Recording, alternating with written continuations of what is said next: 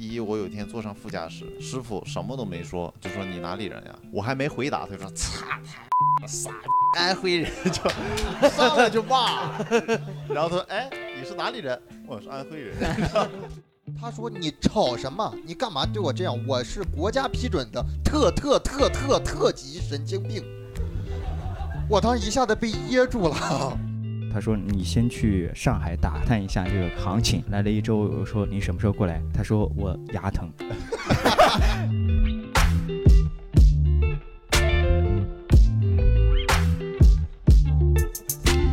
Hello，大家好，欢迎收听本期三言两语。三言两语是由二三三脱口秀出品的播客节目，感谢大家的到来。我是主持人依依，然后在我旁边的是哎，大家好，我是刘仁成。大家好，我是卡卡，他是云鹏。大家好，啊我是云鹏。呃，云鹏有一个非常响亮的外号，他刚剪完头也特别的像，他叫同济毛不易，像吗？妈的，这让我有点巨尴尬。呃，好，然后我们今天主要想聊一聊，就聊一聊沪漂。其实这个“沪漂”这两个字，其实就大概想聊一聊我们这些演员啊、嘉宾啊，在上海经历的一些事儿和在上海的一些想法。首先，第一个问题想问到三位嘉宾，就是老家是哪里的？刘哥，啊，我是江西的，我老家是江西那边的。大概什么时候来到的上海呢？去年，去年刚来的上海，去年因为疫情，你你你真的是去年来的？对啊，我就是去年才来的呀。跑过来的，那你之前讲单口是？我在北京讲在北京的，我在北京讲的，那你为什么来上海呢？因为疫情啊，疫情在家待太久了，我跟他在网上约了单挑，我是约他来上海跟我单挑。真幽默呀。卡卡是湖北，卡卡是湖北武汉人。嗯，我是湖北武汉的，呃，卡卡什么时候来的上海？我是一九哦，不是不是，我是 我是一九年，呃，不是一九，是一八吧，一八年来的，疫情把脑子烧坏了都快。一八，我是我刚毕业就来了。你是大专毕业，呃，我是， 哎，你为什 么要要强你调这种个？侮辱人给的非常的直接啊。所以你来对上海是为了讲单口还是？嗯，我是对对对，啊，不是不是，我是 我就是过来想打拼一下来上海，啊、对打拼一下。你当时来上海做的第一份工作是什么？我是做一家公司的 HR。我真的是一家公司的 HR，我之前是在那个音频的那个，呃我不知道你们知不知道，在有个公司叫蜻蜓 FM，啊，对知道。我们这档播客会在网易云、喜马拉雅和小小宇宇宙宙上播。啊、但不会有 啊。挺行。好的啊，打嗯别了。那我跟 云鹏，我跟云鹏来到上海的理由应该都差不多。我跟云鹏都是学生嘛。啊，不太一样，我考的是统计。啊 好。好，那不太一样的同济，你是当时呃来到上海是为了就专门选择上海的高校来读吗？其实当时可供选择的学校还是稍微多了一些的，嗯，啊，北京啊、上海啊、广州、深圳啊，都是可以去啊，我的选择也很多，你知道是？吧？湖北省所有职校随便我 读。呃，当时为什么选同济？当时选统计的原因，就是因为我比较喜欢上海这个地方，我家是北方的，河北那边的嘛，我觉得北方就稍微有点儿空气太干燥，我觉得对我的皮肤可能不是特别 好，让我来到上海，更多是觉得上海这个地方，我对上海的印象就是停留在那些。呃，老一代的电视剧里边儿，什么《上海滩》《夜生活》啊糜烂的生活》，类似于这种。啊，你看过上海滩那种糜烂生活门口有个拉车的吗？ 所以我认识了卡卡，你知道吗？呃，我当时来上海是当时高考没考好嘛，你是哪个大专？呃，我是上海工程技术大学，嗯，哦，跟我差不多吧。我们学校之前简称简称叫上海交通大学机电分校。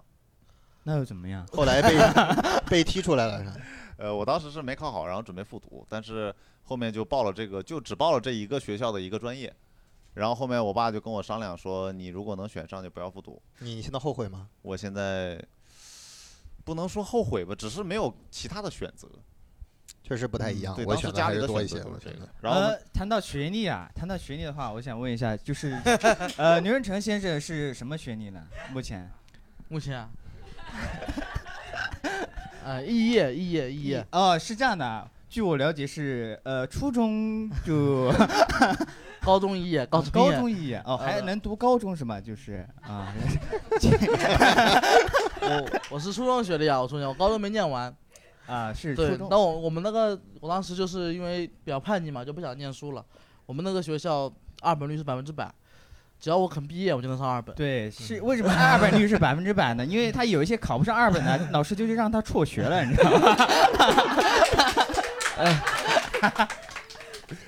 好，两个嘉宾要打起来了。 我坐在这儿好开心啊！ 看到一个大专的去欺负一个高中没有读完的 人，哎，这么说我既这然今天是聊学历啊，就是啊，聊回上海，嗯嗯， 所以说各位嘉宾刚来刚来到上海的时候，有没有对上海有一个之前有一个预设或者是一个印象，或者是就是你觉得你来到上海应该过怎么样的生活？纸醉金迷的生活，糜烂呢？ 对，有糜现烂，现在现在拿到哪个部分了？现在迷，现在是迷一样的生有活。点醉，所以，嗯所以卡卡刚来到上海的时候，你认为你的生活是什么样的？我其实过来的时候，我觉得我是想来创业的，我我还有一部分是被一个朋友骗过来的。创业关于什么呢？嗯，就是你们知道那种，就是有一个货架共享货架 嘛，是不是？啊，好，挺你们土的都不知道是吧？你看，其实这个理念啊，虽然不是我提出来的，就是把一个货架放在一个宿舍里面，然后呢，你把商品放在上面，然后别人想要的话，你就扫码，然后啊你就、啊对我知对道对对一五年、一六年应该就挺多流的行过对这对种对项对目，对，我那个时候就在做这个，然后呢，所以为什么失败？为什么失因为败别呢？他们只拿不少 钱，是这样的，是这样的，呃，我没有钱去做货架，你知道吗？我 我我那个合伙人就是你们还有合伙人呢？呃这个东西，对，就是我们一共两个人嘛，然后他他开始是讲的是我提供技术和那个理念，你知道吗？就是你听过啊经关于营什么样的技术呢？就是我知道该怎么干，你知道吗？然后呢，他提供钱，最后呢，就是呃，当时他在我他在他也在湖北嘛，他是襄樊那边的。然后他回去之后，他说你先去上海打探一下这个行情。我说 OK，没问题，我就来上海，来了一周。我说你什么时候过来？他说我牙疼。 他说真的，他说他牙疼。我说行。他说我说那到一共什么地步？他说可能要做手术。 然后我信了，我说行，那我就等你。然后我再又等了一周，我等了大概两周到三周的时间，最后他说他那个牙呀要一直做手术， 他就没来。然后 说到这儿都有点哽咽了啊。嗯，嗯 然 后然后我就我就被我我就被他忽悠过来的。然后呃，现在我们基本上偶尔也联系，就是互相骂一骂对方什么之类的。嗯我当时刚来上海，我认为我的生活就是那种自由，就没有人会再管我玩游戏，我就觉得我想干什么就干什么。你老家是哪儿的？呃，长白山，你们那儿就是长白山不让人上 网。网接不上去，太冷 了。我为什么不复读？就是特别想要自由。衡水中学应该特别不自由。我当时学校确实管的也比较严，所以到大学我第一反应是我没人管着了，我就放松，而且离家长比较远嘛，我觉得也可以放松，所以我就去除了学习做了很多的事儿，加各种社团，大家应该大学都是这样的吧，加一些社团，然后我就在社团里边儿找到了自己比较喜欢的东西，就把学业比较算是荒废了一些嘛。但是现在我觉得我也不是特别后悔，因为我从事的就是我喜欢的东西。我也加社团了，你大专也有社团，大专凭什么没有社团？高中都有社团，大专凭什么没有社团 我？我我加入了那个呃文艺社，眼汉奸。然后后面因为他说要跑那个早操嘛，然后 我反正没有坚持，然后就把我开除了。你们一个文艺社为什么要跑 早我操、不知啊道？学生会都是这样的，你知道吗？他就是他早上一非要你起来跑早操，然后我我反正就第一天起来了，后面他一直让我写检讨，我呢 我也写不了，我就说要不要不你把我开了吧，啊那他就把我开了。实际上，我其实对刘哥还是比较好奇的，因为你讲单口很久了嘛。也没有很久，三四年吧。其实很简单，就是因为我之前在北京讲脱口秀，然后去年去年一月份的时候，我当时去火星去湖南做一个节目，做火星情报局，嗯当时正好房子也到期了，我就把东西都搬走了，嗯，然后就家那边等于没有家了，我东西都搬到都寄回家里了，然后我去火星那边做那个节目，做了一个月，疫情爆发了，那我说那我就在家待着了，待到了今年，待到大概中间去做了一趟认真的嘎嘎面，然后但待到了八月份，我都没出去，就在家啊待着。啊、然后我心想，那干嘛回北京呢？那就去上海讲一讲吧，来演出演出，觉得效果也挺，我觉得还挺好的，我就来在上海，离家近一点，我主要想离家近一点。嗯非常隐晦的提出了自己做过两档节目这个事情，你知道吗没有那个节目，那两个节目大家都不要看。 真的如果大家看过就知道为什么说不要看，那两个节都目糊掉都了特别的难看，真的。啊但是主要是因为离家近，我来上海是因为离家近，啊，当时也没有一些什么呃幻想啊，没有，因为就是比较认知比较清晰，我觉你得这个人有点心口不一啊。呃，你你说一下你现在的那个微信备注叫什么？ 刘仁成，他 他现在的微博名字啊不，微信名字叫刘仁成备战脱五版。你不是没有目的吗？现在才有的。哦啊、 对他之前叫备战脱四的版，话，那所以说，三位嘉宾刚来到上海，有没有经历过一段那种特别贫苦的时光？就穷嘛，没钱嘛，有吗？叫哎这个经历过呀。让让卡卡多说两句。，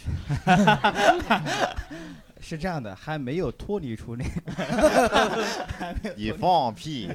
你基金不是投了八万吗？啊，对我基金投了不是八万啊，是八万五， 曾经是八万真五，是现在是八万一。对，只是赔了而已。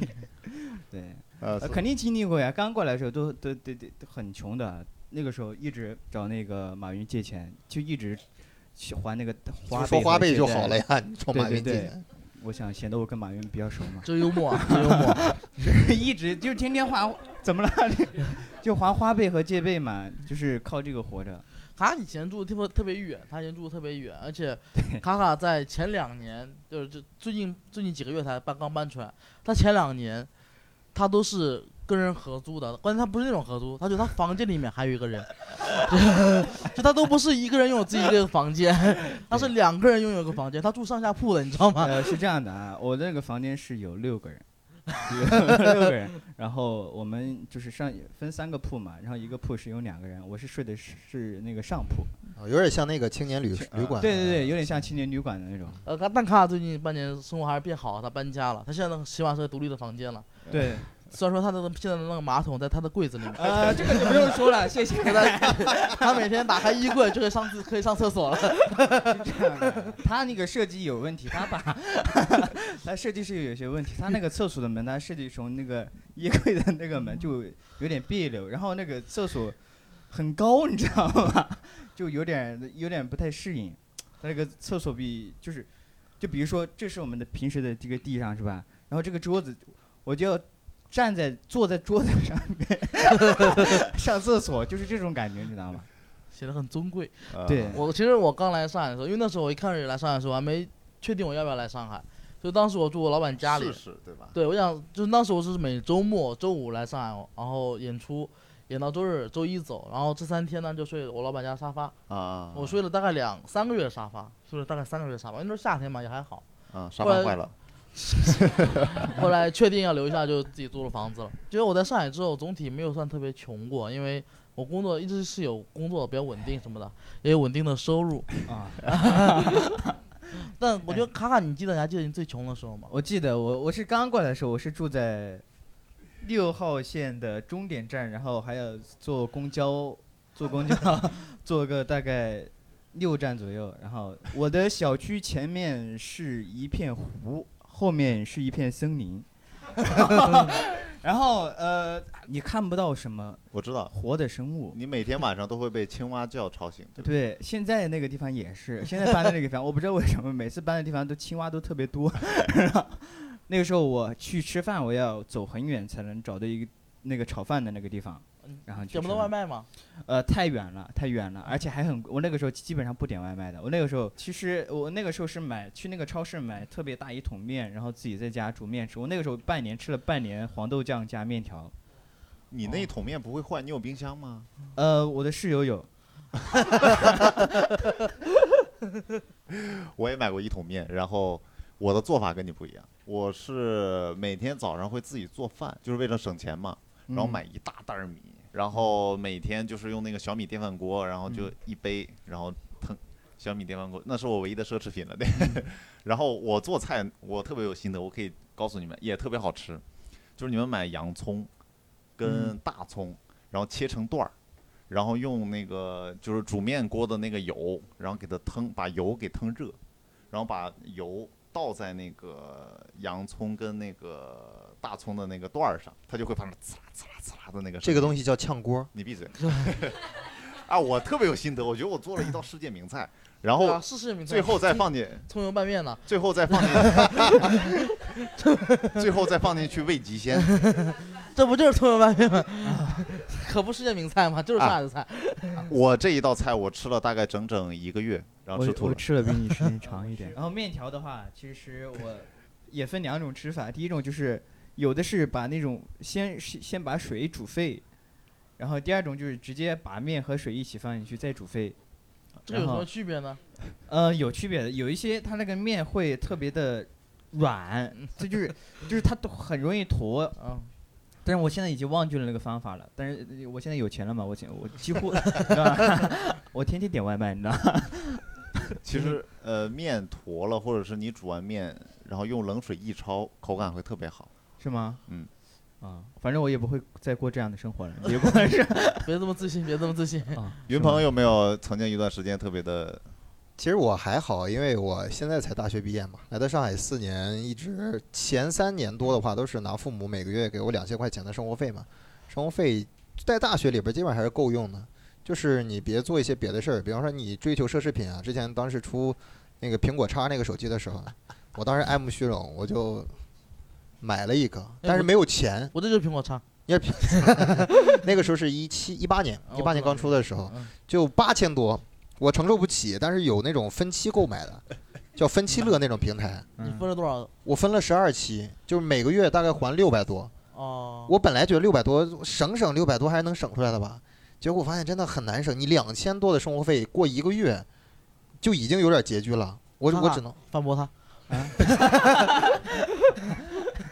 两哎千块钱，你这其实已经可以过上非常奢华的 生活。 原来我达成了我来上海的夙愿了，纸醉金迷的生活。当时还了两个月就觉得还不起了，还不动了，然后我就做了一个巨傻逼的事儿，就是我我不想继续还了。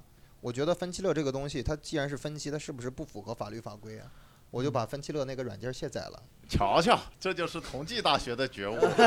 然后呢？然后呢？然后呢？然后呢？卸载了，我我就觉得它找不着我了，嗯因为我我把那个手机卖掉了，我把那个苹果叉手机卖掉了，我把我的电话卡，我把我的电话卡插到那个手机上一块儿卖出去了。所以说，他如果打那个电话的话，他也是打到买我手机那个人那儿，他也联系不到我。嗯， 然后我忘了填了那个紧急联系人了嗯，你点的是谁？哦啊，我填的是我一个高中一个小学同学，啊，还有填的是我，我当时不知道为什么，我不想让我爸知道，但我填的是我大爷的手机号。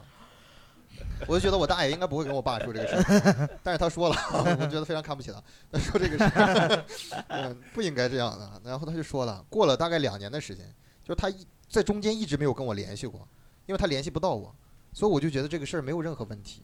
两年之后，这个事儿就爆出来了，就他们就给我大爷一次一个劲儿的发短信，就告诉我爸了，我爸就联系我嗯，然后还说什么特别严重，说你你这个逾期不还会影响个人征信。嗯，啊，然后我就觉得说，那是不是得想办法还无所掉？谓啊然，后我还找了找了律师，然后算一算这个分期乐这个到底合法不合法？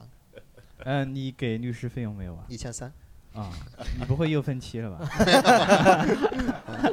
这回是用支付宝的花呗分期， 借呗还，找马云借的钱，那最后这个钱还了吗？最后全还掉了，还交了那个逾期费，多少钱？逾期费大概是有七八百吧。我觉得这个平台还挺好的。所以你们经历过这些比较贫苦的时光，有没有那么一瞬间，就是付出过一些努力，想摆脱这个贫困的环境？ 付出过一些努力、啊。你当时最穷的时候你在干什么？你上什么？你的工作是什么？我在工作，我在实习。那实习。我的实习工资再加上平时，呃，一些生活费啊或者什么，反正一个月能欠欠几百块钱，反正就是因为我们那个工资，你知道，你实习工资大概有多少啊？呃，我的我的我的正常的工资是二百，房租房补是五十，就然后每天餐200补对餐补是二十，那但挺是多但是我要扣那个税，到手多劳少？务税，我不知道我到时三千、三千三、三千、三千四，我忘了，我忘了，反正还是挺多的。然后反正我每个月就是一直在赔钱，你每天就吃黄豆拌面条，不哪是 so- so- so-，no no no no no，我是我我中午的时候，因为你知道中午它是一个中午的时候你不得不跟是啊你的同事去吃饭呢，那我这这些同事呢也不也不了解我的生活情况，就就带我去了一些不该我去的地方。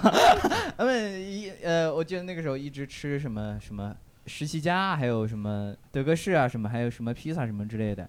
然后呢，其实很很贵，你知道，对于我来说，但是呢，我又不好意思说很贵，然后就一直陪他们吃，所以中午那一餐是我呃那个时候开销最大的一餐。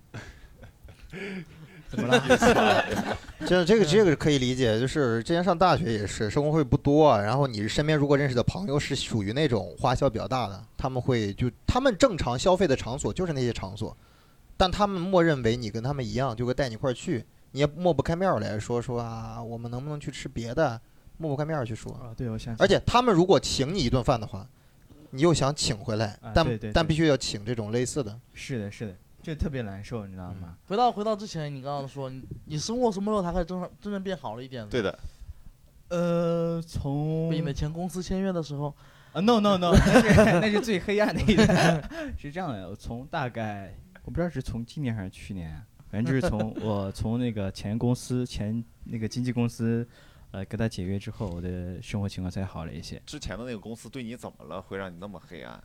呃，就让我觉得我就废了嘛，就感觉 前途就没有没有没有前途，哎呦没有那可光不明是，那可不是，啊，那我你啊啊，你可们是前公司头牌啊。呃，啊，介绍一下，云鹏也被他的黑暗的经纪公司也签了，他们是一个时期的。对他所们以是你我刚才问的问题，你也可以回答一遍。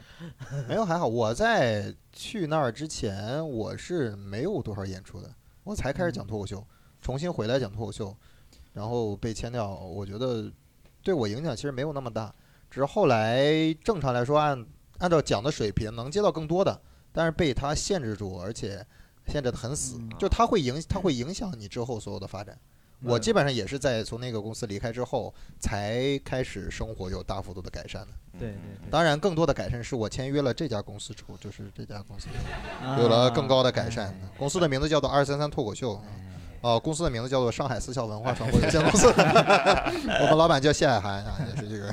对啊， 我我我住的我其实我对住的地方一直没什么要求，其实主要是没有什么资格提什么要求。呃是是是 这样的，因为我感觉我对这个东西其实不是特别的看重。我那个时候我我我来上海呃搬过好几个地方，第一个其实也是一个青年旅社你，那个青年旅社他们一个月大概多少钱？呃一千二，一千二嗯一。个月一千二，对 对对，还是考一个好点儿大学吧。我们宿 舍啊一年一千二，一年一千二。啊是这样啊，呃，行，在座有上海人吗？几乎都是上海人是吧？没有没有有就三俩个，就没三有个，三三个个三。个两三个。就纯纯来看你们这些沪漂。对，哎，你们是怎么生活的？我有点好奇， 了解一下世界的参差是吗？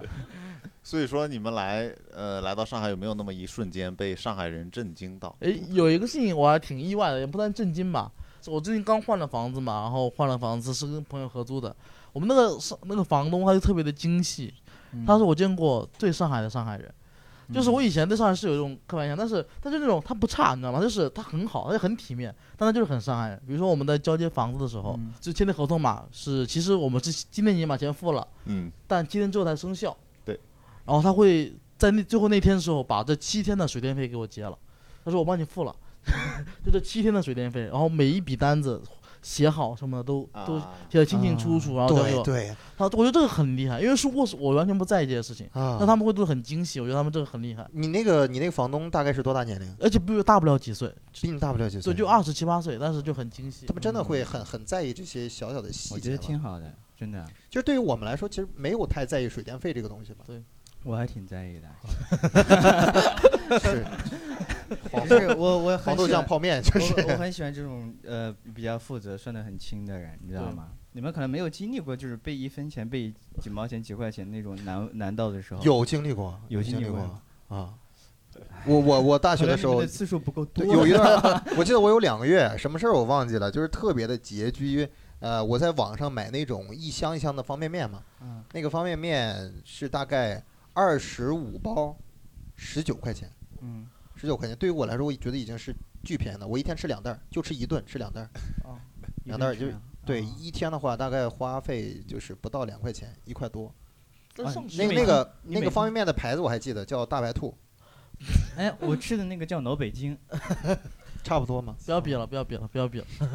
我跟云鹏接触到的大多数上海人，其实就是宿管阿姨嘛，对吧？宿管阿姨，我们宿管你阿们是姨，宿管大爷还是宿管阿姨哎，阿姨，啊？我们阿也是姨宿管阿姨。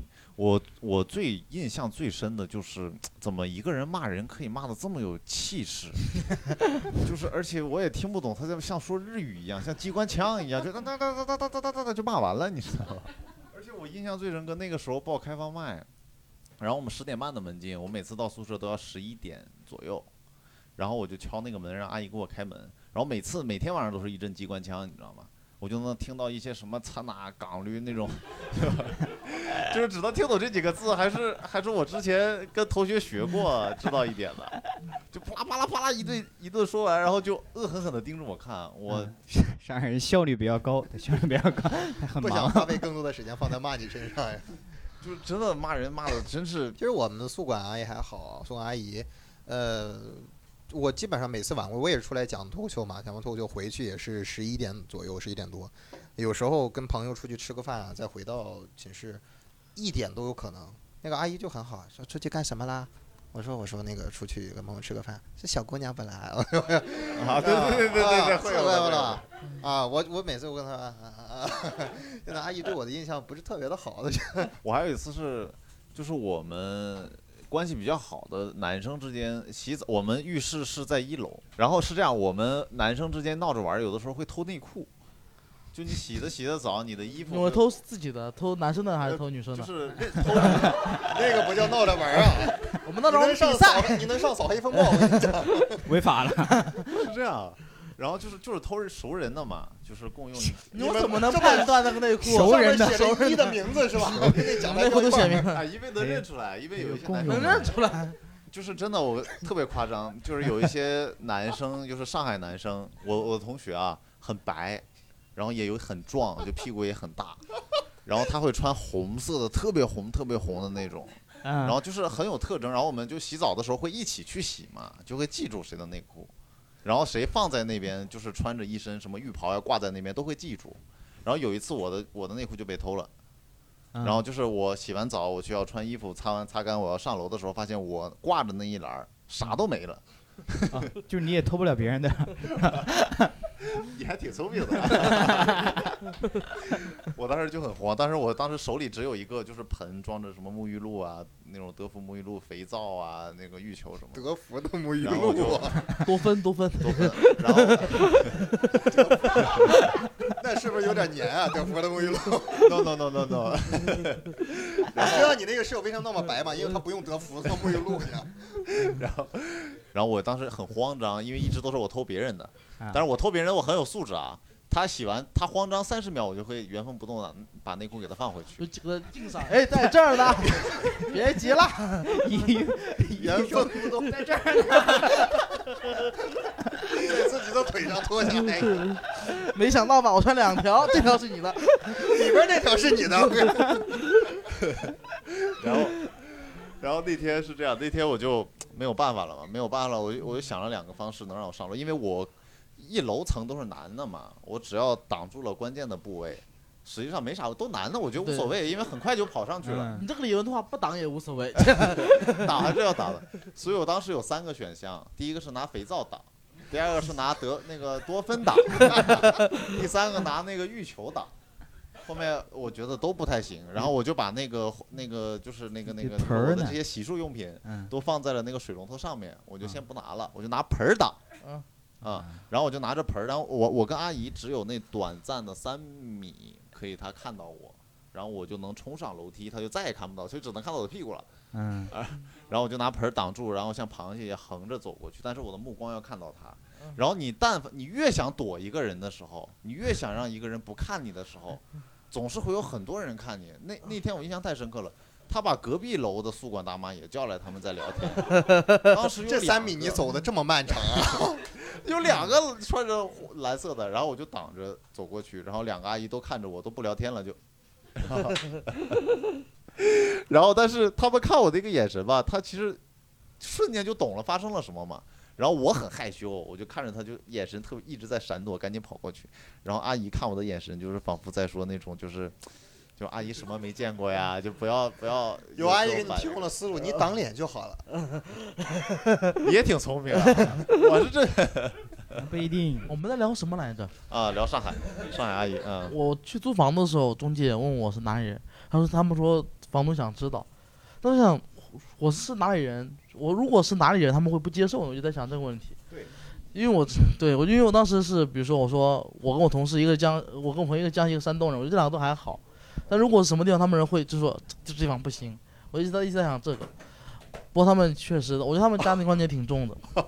我想到了，我租那个房子，我当时就是租完了之后要去中介公司那那那办手续嗯，在路上他问了我一个问题，他说你是哪儿人啊？我说我是河北那会儿，他说河北好啊。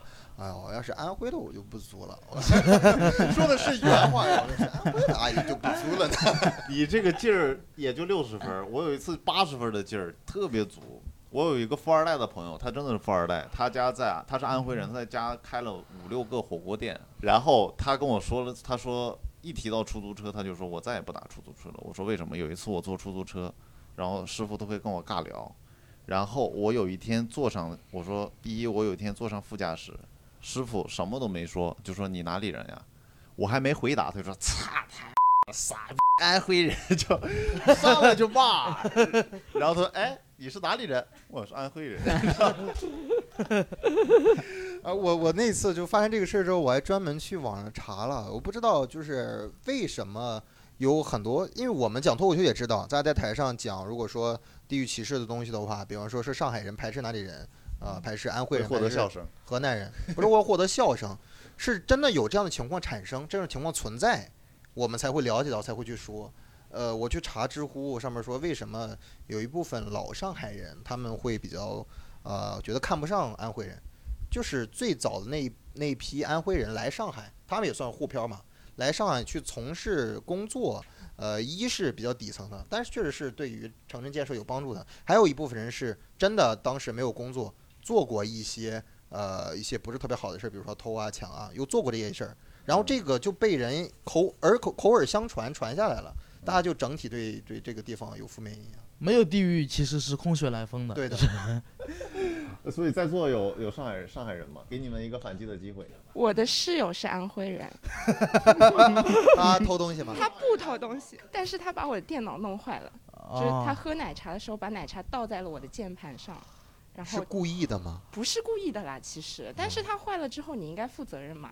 对然后我们达成了一致，说他身边可能没有那么多现金，因为我的电脑修起来比较贵。然后，然后我就说，那就是提了一个意见，要不你分期。然后他分了两期之后给我发微信说我不分了，我要起诉你。啊，啊，分了一期之后就剩一半对儿了。他，他还了，其实也没有分多少啦，就突然之间有一天到了约定的时间没有给嘛，然后我就去问他，我说你是忘记了还是怎么样？我没有很不礼貌的去问他，但是他很不礼貌的回我说，如果我要再就就是追究这件事情，他就要去找律师起诉我。嗯，他弄坏了就是该他赔的。对，然后然后从此以后我对安徽人的印象就很不好。地域歧视的产生原因找到了。 呃，要再聊地域歧视，其实我也能聊很多，但是有点跑 题。在座还有还有上海人对一些生活中有一些外地人有很深的印象吗？有吗？其实就是有一年，我记得是过年的时候，不是好像是上海中心哪儿忘了，就是看那个金鱼展嘛。啊，然后那金鱼次我朋友是带着我一起去看金鱼展，然后我们就不是进去是排队，然后当时就是工作人员就说你们要么三人一组，两人一组，因为基本上都是要么家庭为单位，要么就是朋友一起去。我们正好三个女生排着，突然有一个女生就从我们后面插队排到前面去了，她是一个人。那当时金鱼展它就会发那种小的宣传手册，很小。我看到她之后，我就这样子下意识就拍了她两下，我说：“哎，你不要插队哦。”然后就这么一个举动，嗯，他反应特别大，他转过来就说：“你干嘛打我？”然后就把我一推，因为他人高嘛，啊他那一掌就是很大力，然后他开始就是骂的就很难听的那种，对，就是我我当时以前我就觉得，因为你们知道上海人嘛，最多吵吵不动手的呀，然后他就是他就是上时候就一下子，而且是女的呀，不是男的。你说如果说是男的之间打架嘛，你在网上刷上男生北方男生打架很正常。那女生，后来我第一反应就是，还好我不是长头发，应该不会被揪头发 吧。然后他就上来就是就是骂的很厉害，然后他我朋友看不过去了，他就过去就说你自己拍的不对，你还怎么怎么样？然后他就开始骂我们什么。因为我朋友比较白，然后稍微有一点微胖，他就骂他白皮猪啊什么，就骂的很难听 啊。哇就是这个骂得人身攻击那 种牛逼他就他就会说，就因为他觉得我们，他就会骂我们说你们很老了，老女人，还有什么半个脚踩到棺材里，反正就很多很难听的话，就像顺口溜一样骂出他怎么来。好，他好会说呀！他就是他很快很快就能够出口成脏，就还是很很很大一串。然后当时我就懵掉了，后来我就因为我身边有很多，毕竟大学也好什么也好，总归有朋友是不是上海人的嘛，嗯印象一直都挺不错。然后有一次我就跟我一个北方朋友就说，你们北方那边就是说。就是碰一下都不行吗？ 我就很试探性的问一下，他就就说，你是要看你怎么碰。然后我就说，就是我拿个那个东西往身上拍一下，那不行，那这样就算你打我。 他就觉得这样就算打了。那从那以后我就说好了，以后看到北方人我碰也不要碰了。我就其实还好，因为是我是唯一的北方人吧。我啊啊，对，忘了这儿还有一个这儿还有啊，一个您看您看，您嗯您就觉得碰一下算碰吗？我是山东人，然后我之前就是有一个情况很类似的，就是我有一个男同事，他是一个非常标准的上海男人，然后就是他曾经跟我就是深度讨论过关于他身份证开头是那个特别的什么三三哦对对对三幺零，然后并且因此非常瞧不起我作为一个山东人，然后并且之前就是去年的时候就一直在攻击我长得很胖。然后我当时就跟他说，我当时就是我就说你不要再这么说了，你要再这么说的话，就我觉得不太好。然后我这边，然后就是说我我觉得你这样太不合理了。然后你我们还是要一块儿工作的，就先进行了一番妥善的这个正常的这种社会上的交际之后，我就毫不犹豫的补了一句，我说如果你坚持还要这么做的话，那咱们俩打一架。然后这个男同事你看解决方案不一样，这是对起诉对，这是打一架。我说这是我这说是差异这了事儿我真没我说，然后结果这个男同事他好他回复了我一句说嗯，然后我觉得哎这事儿解决了，结果过了三十分钟之后他就拿着手机出去了，然后我以为他是出去哭了吗还是怎么样，然后结果他发回来了一个非常长的一个就是微信的。微信，然后跟我说，就是说他觉得我的语言不妥，然后他觉得他要去告我，他说我威胁他，然后我当时我就暴怒了，然后我就我就跟我的领导我说这个事情我很生气，我说领导我们这个事儿必须得解决一下，然后我就说咱俩出来咱俩单挑， 然后被死死拦住， 就挺有意思的一个事儿吧。其实这真的是个人性格上的一个问题，我觉得和上海人和外地人没什么区别哎，。我觉得看热闹的人真的心态特别不健康。虽然我也会看热闹，我最喜欢看热闹了。没有人帮忙，没有人站出头来，真的是我。我昨天遇到一个事儿，我不是说跟上海有什么关系。昨天，呃，我骑电瓶车演完出骑电瓶车回家嘛，然后回家的路上就是电瓶车要走非机动车道，那个非机动车道旁边有栏杆，那边是路牙，马路牙，中间那一块其实不怎么宽的。有一个老太太，我不知道她哪里人，我到现在都分不清楚她哪里人。她站在那儿，两个手在两边挥舞着，就是那种跳广场舞嗨起来的那种动作，就在那儿挥舞着。我以为说他可能在那儿锻炼怎么样啊，我就就是慢开慢一点儿到他的身边儿，他不动，看着我继续在那儿晃悠。我当时就不知道，就一股火就上来了。我说那我加油门儿吧，但是当然肯定不会，啊我脑子这么想法，我就稍微慢一点儿往旁边侧一下，他往我往这挪了一下，手就在我胳膊从从我这身上就直接打过去了。嗯，打过去了。然后我我当时就受不了了，我骑车骑着把车停到远的地方，我下来我就回来了。我要开始跟他骂，我说你干嘛？这是非机动车的，你凭什么在这儿站？他说那怎么了？这事儿嘛，这上面画的是自行车，你骑的是电动车，逻辑非常的清清晰。我说这就是非机动车道，我总不能和汽车走一个车道吧？他说我他他他当时说了一句话，当时给我噎住了。他说你吵什么？你干嘛对我这样？我是国家批准的特特特特特级神经病。我当时一下子被噎住了，我当时我真的我我说我说你牛逼，我就要走，我走，他继续在那儿骂我，而且骂的越来越难听，越来越难听。你能听懂吗？他是用接近普通话的东西骂啊，我，也要让你哦他听没懂有用方言。啊骂人你要让别人听得懂，嗯他用普通话骂我，骂的越来越难听，我实在没忍住，我就把头盔往地下一摔，我就扭过去了。我当时本来想正踹他的，就是抬脚起来了，但是我觉得不行，一个老太太，我我不斜着 我不能，我不能够太狠。其实我就稍微的轻轻碰了她一下，我脚就踢了她的大概这个腿下边一下，她就整个人就就火起来了。我是特特特特特级神经病，你敢打我？ 就到旁边那个马路上面，她一弯腰，我心想坏了，我说她是不是在这准备刀子或者准备什么东西，暗器什么东西？我不知道，她弯腰，她只是弯了个腰，拿了个扇子出来，什么也没有拿， 拿扇子出来干 嘛？叫人转啊，开给始你开始。跳， 什么也没拿，我当时就就有点害怕，我就想走，因为我不想出什么大事儿嘛。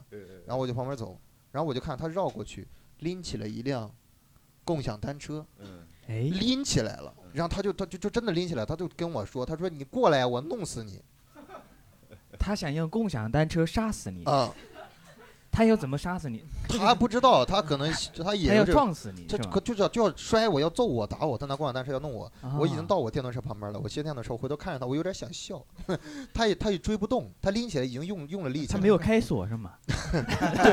没有那 么然啊后充他裕不的能一时定间啊扫，码说你等着，我要弄死你，然后算。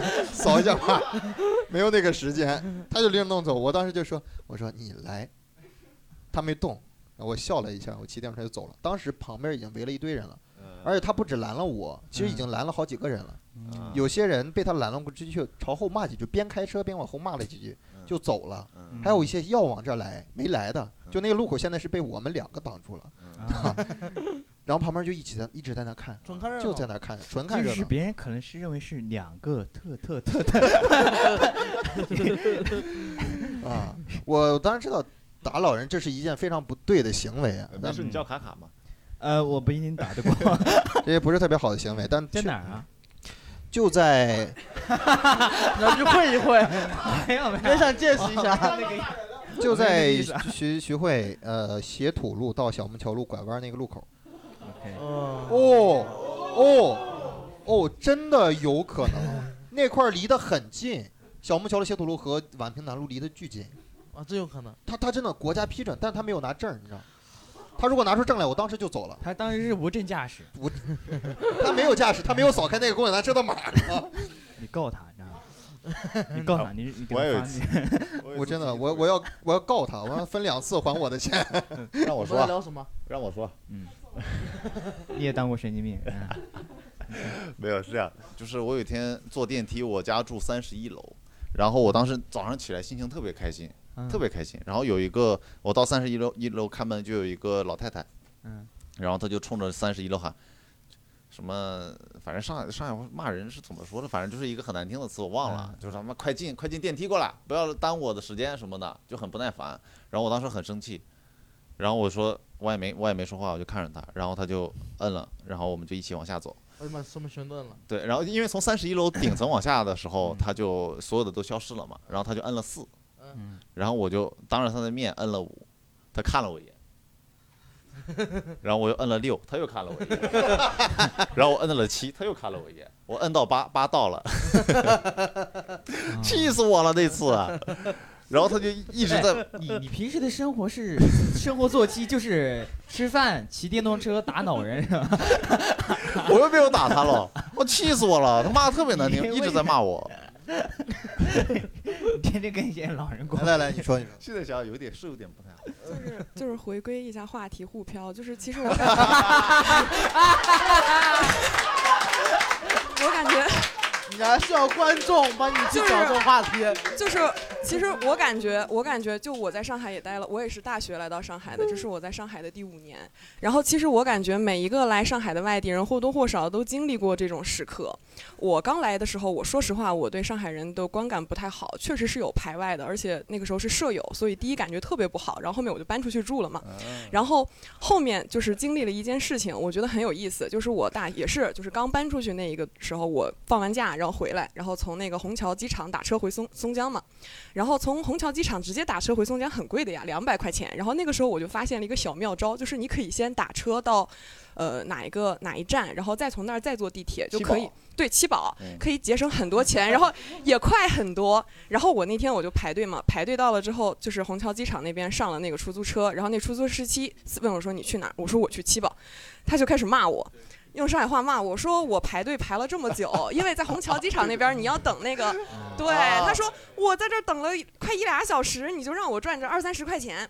然后他就一直在骂我，然后我就我毫无还手之力啊！我当时你要想打说，他，我这对呀、我只会武力呀、我 我我这个以对啊，我这个口诀这方面确实不太好，我就沉默，我就哑然，我就下车了。然后下车之后，当时那个保安也是上海人嘛，然后他们俩就开始用上海人对上海话对骂，呃，然后那个保安那个就说就说你不能这么样对人家小姑娘的呀，人家小姑娘怎么怎么样。然后这时候，然后那司机也很坚持。然后这个时候，旁边的那个出租车上下来一个大哥，也是一个很典型的上海男人。嗯，然后他就直接说：“他说，呃，小姑娘你去哪里？”我说：“我说我去七宝。”然后他说：“你上我的车，我嗯带你走，顺路就把我捎过去了。”嗯然后到了那附近之后，人家也是算得很清楚的。他说：“我也不能让让你故意把你送去七宝，我只能就是说适当性的送你到这里，嗯然后就离这儿近，你再走两步就到了。”就我感觉特别好，就是其实不管是地域歧视还有什么之类的，都是非常个人的一个行为。然后上海人有一种点到为止的关心，就是我会帮你，但是也就差不多这样。然后我们各活各的好的同时，这点其实我在上海待的时间长一点就会好很多。嗯啊，回来了吧，话题。啊好好，人间自有真情在观众太啊，了好，好，欢迎收听本期的三言两语，再见。啊，对对对，我是觉得大城市这种有一种那种安全距离，我觉得这个是南方跟北方差的，很棒南方这点很好，就是哎，我我喜欢这种。北方的话，可能有时候太过热情了，你也会有一点受不了。但是这种社交边界感的问题，确实会嗯有。那上海就是这种，他可能也不怎么关心你，但他也不会去打扰然哦你后。再聊最后最后一个环节啊，如果你给到一个你的晚辈、你的后辈，然后他来到上海也想来打拼，你们会给到一些什么样的建议呢？考一个好一点的学校吧， 我觉得还是好。其实是这样的，就是呃，学习可能不是说一定是唯一的出路，但是你更好的一些学校，他们所获得的资源也会更多一些，啊，行，包括住宿，你包括各种，包括各种。我们我们宿舍内也有独立卫浴嘛，也不会偷内裤什么的，也不会咔咔咔，你有什么要说 的？ 呃，就来试试吧，不行就回去，差不多， 真的，因为我是足够幸运才才能留下来。我要告诉我的后辈，初中毕业也是可以来上海的。如果是我的话，我应该跟卡卡差不多，嗯，就是感觉来还是要想清楚自己为什么要来，做多多做做调研，知道要面临一个什么样的生活环境。现在生活不太满意是吗？嗯，因为对呃老板有点意见。没有啊，当然没有，对老板能有什么意见？那没有意见，因为我今天为了做这期电台，我搜了 B 站上很多关于沪漂关键字的很多视频，我发现有很多人都会面临同样的困扰，就是，呃，我可能在这边工作了五年，工作了十年，但是没有留下什么积蓄，然后随着年龄越来越老，也不知道自己的未来在哪里。啊，嗯对对，你说这个问题是这样的，很多人会面临这个问我来，我来，我来了，呃，好一两年，其实都没挣钱，一分钱都没挣到，几乎就一分钱没挣到。我全职开始做脱口秀，从那个公司出来才挣到钱，说实话。然后前面也其实也是挺迷茫的，你不知道来这儿干嘛，因为你你太苦了，你知道吗，也是也没有找到自己的门路。对，但是我觉得上海这边最好的一个点就是，它是它机会很多，就是对你可以做很多很多尝试，就是失败了就可以就回家就就就去死吧。 然后我吃我饭就我觉得这个真的是，我以前我记得我说过一句话，我说在上海，你特别穷才是有原因的，才是有理由的。你就上海的机会给所有人的机会都是均等的，你一个方向尝试没有成功的话，它会有大片的机会在等着你。我对我们没有一个人是学脱口秀这个专业的，因为就也没有这个专业，对，就没有这个专业。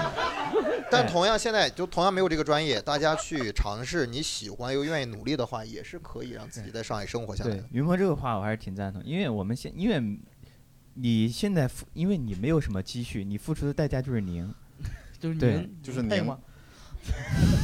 就是零，就是零。 所以说你可以做特别多的尝试，因为你没有什么成本嘛。呃，对挺好。呃，最后有没有一些观众也有想分享的故事呢？有吗？好，没有。好，本期三言两语到此就结束了，感谢大家的收听，祝你们永远开心，我的朋友们。